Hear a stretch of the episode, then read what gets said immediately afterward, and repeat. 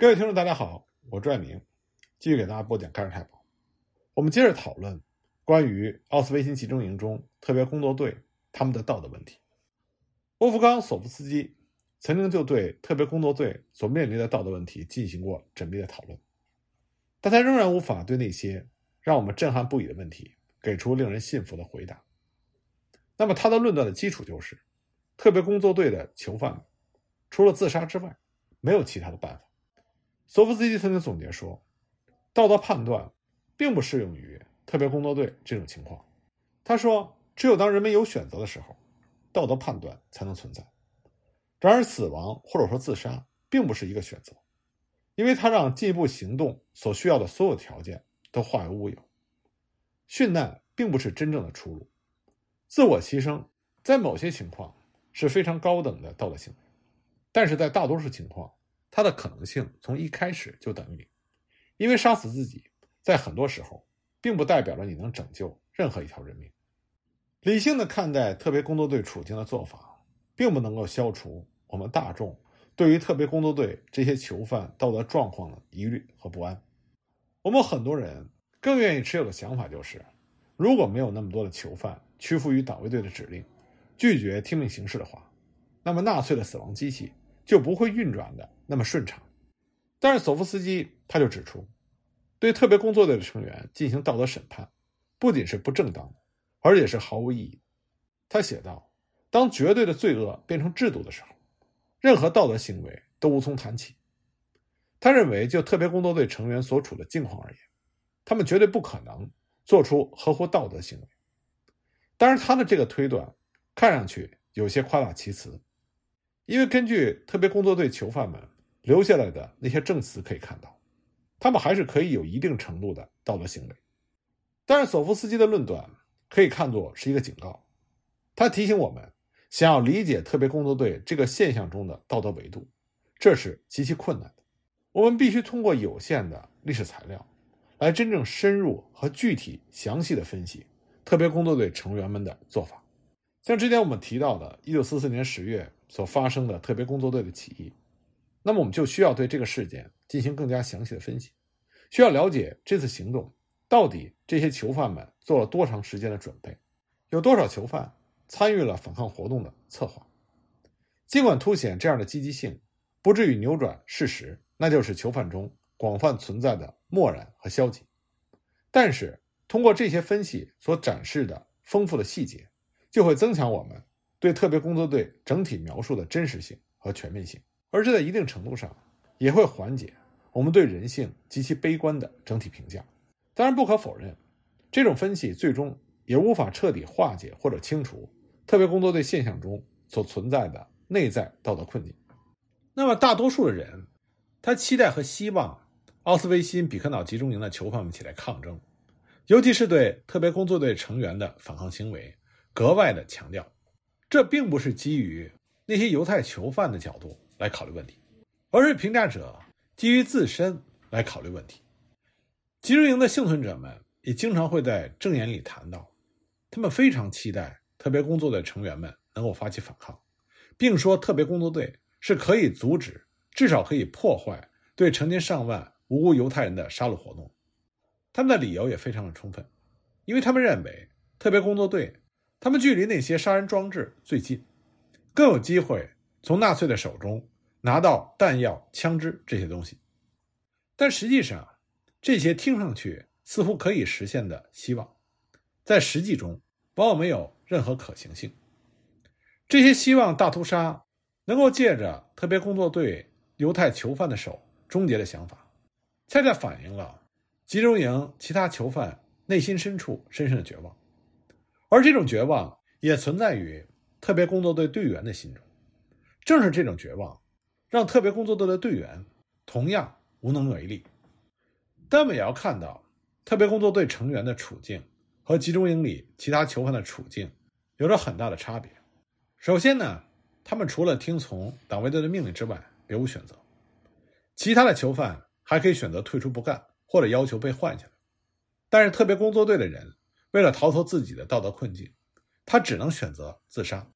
一旦他被选到特别工作队，就注定要在这个工作队里干活。直到有一天他自己也被杀害。死亡是不可避免，特别工作队的队员们他们心知肚明。第二呢，特别工作队的囚犯在干活的时候，需要承受着巨大的心理压力。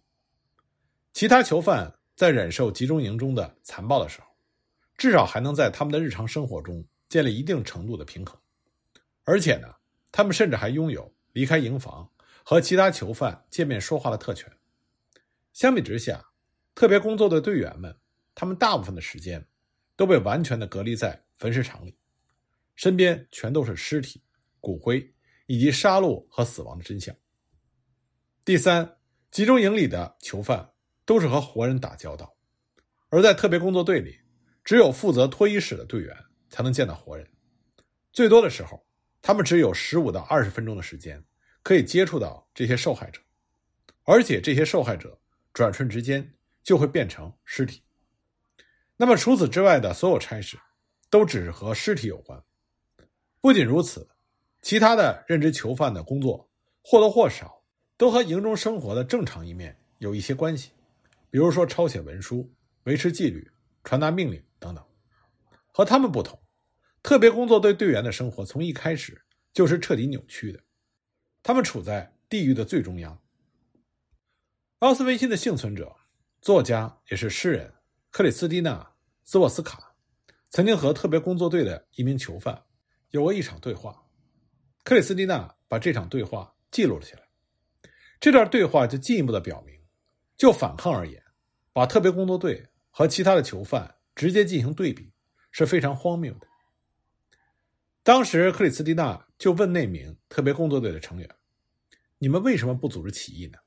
你们为什么不反抗、不保卫自身呢？那么那位特别工作队的成员就回答说：“那你们怎么不组织起义呢？就因为你们这群人坐在办公室里做事。你们到底有多少人？六十个。那集中营里成千上万的囚犯们呢？他们怎么不反抗？他们很清楚，一旦有反抗的举动，那些人一定会用机关枪把我们全部杀死。你知道到底有多少人试图反抗，最后以失败告终吗？”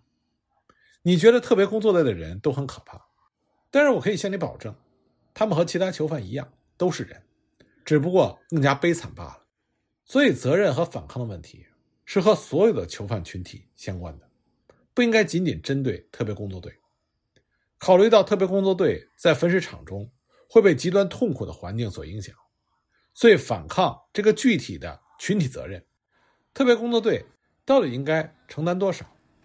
要知道，在那种地狱一般的环境里，每个囚犯他都有着自己的承受极限。一旦超过这个极限，他们的反抗意志就会最终的崩塌瓦解，消失殆尽。到了这个时候，每个囚犯都清楚的意识到，任何试图反抗的举动只会让他自己白白送命。普利莫利维认为，评估他人是否有能力在生死关头奋起抗争，道德审判是有局限性的。他曾经这么写道：“在屈服或者崩溃之前，没有人知道自己的灵魂究竟能够承受多长、多惨烈的考验。每个人都有一股连自己都不了解的力量，或大或小，也有可能根本不存在。而只有在极端的逆境里，我们才能衡量它。除了特别工作队这个极端的例子之外，连我们这些有幸生还的人，在讲述自己的身世沉浮的时候，也会听到别人这样的回应。”那就是，如果我是你，我一定连一天都撑不下去。但这句话实际上并没有什么真正的意义，因为没有人能够代替其他人。每个人都是复杂的个体，想要预见一个人的行为是没有任何意义的，更不用说在极端的情况下了。况且我们连自己的行为也根本不可能预见，所以在看待特别工作队的时候，大家要带着同情之心和严谨的精神来看待。而不是要急于的评判他们。普雷莫利维在对特别工作队的道德问题进行反思的时候，并没有对工作队进行道德上的审判，他只是总结说，特别工作队的案例属于特别情况，所以不能用一般的道德标准来评估。那么在评价特别工作队的时候，也暴露出对于二战对犹太人大屠杀这段历史进行反思时，我们人类遇到了一个问题。那就是，就算我们的调查再缜密，了解的再细致，但是很难能够恰当的描述出来，因为很难保证所用的表达没有不当的含义。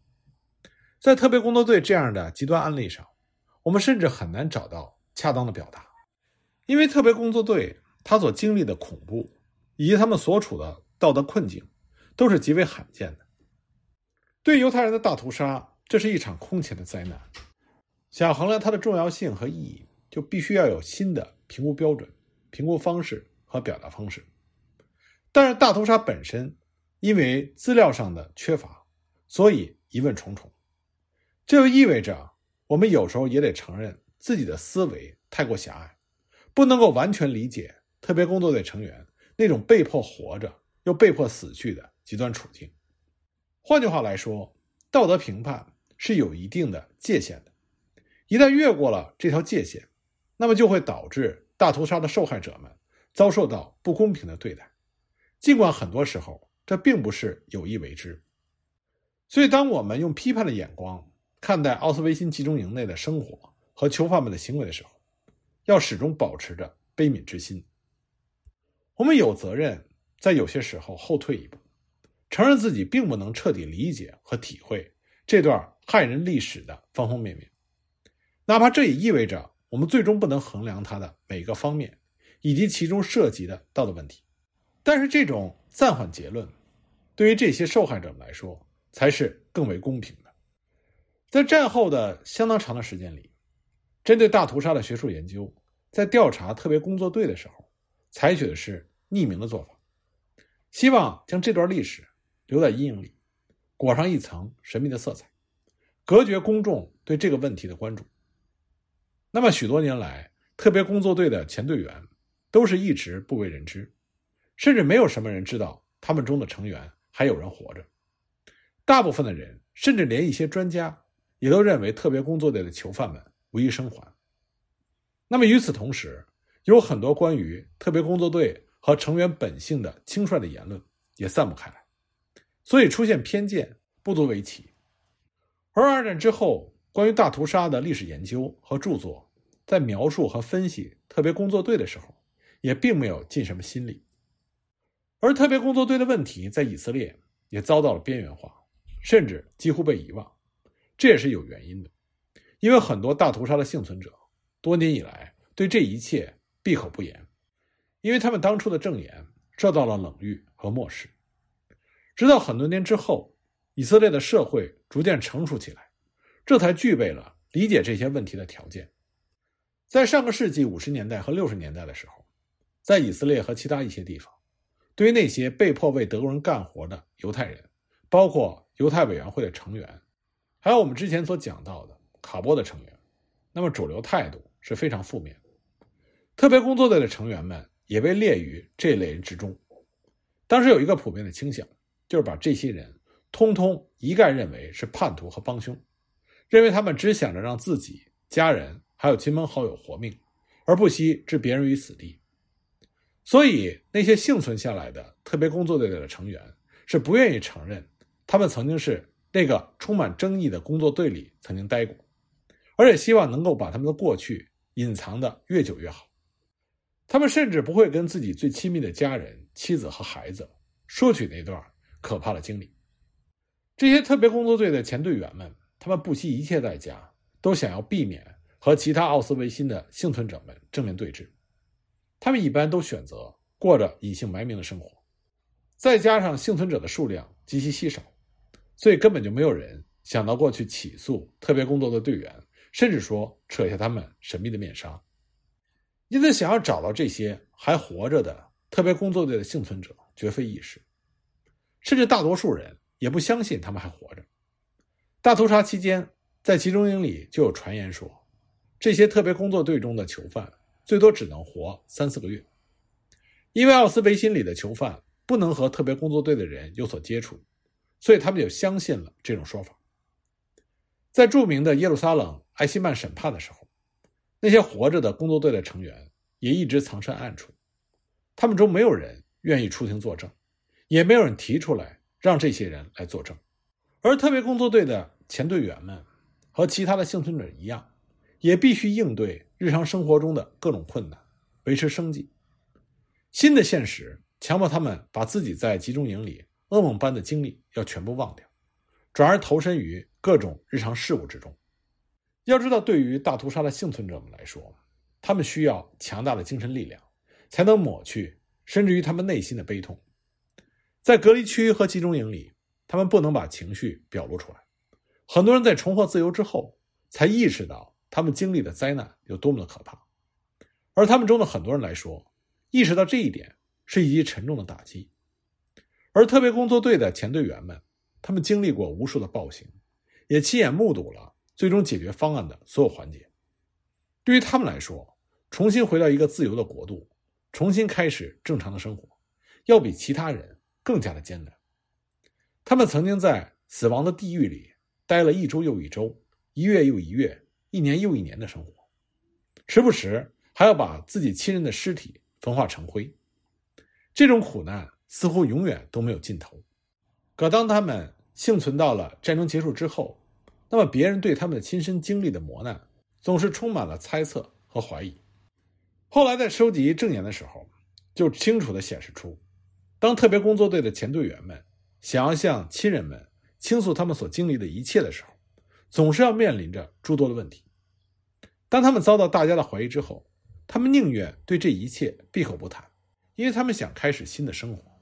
某种意义上，闭口不谈有利于他们淡化他们自己关于奥斯维辛的痛苦记忆。对很多人来说，这才是真正的治疗。那么，这些特别工作队的幸存者，他们对于特别工作队这个话题保持沉默，还有一个重要的原因。那就是他们想对孩子们隐瞒这些恐怖的事情。这些幸存者们呢，总是想通过其他的一些方法，来让自己摆脱那些可怕回忆对他们的折磨。像特别工作队的幸存者面包师雅克夫·希尔贝格，他就选择了重操旧业。但是为了避免在夜晚睡觉，他总是选择在晚上上班。另外一位幸存者约书亚·罗森布鲁姆。他在以色列生活了很多年，他从事的职业是在海法的一家宗教葬礼机构做事。他之所以选择做这份工作，是因为这样就有机会做一些他在特别工作队时没有办法做的事情，那就是尊重逝者。在葬礼机构工作可以满足他内心的某种需要，而之前在集中营焚尸场的时候，他的这种需要是无法被满足的。所以呢？特别工作队的幸存者们，他们更愿意回避一切与公共生活有关的活动，只有在极少数的情况下，才会看到他们抛头露面，参与到针对纳粹罪犯的公开审判当中。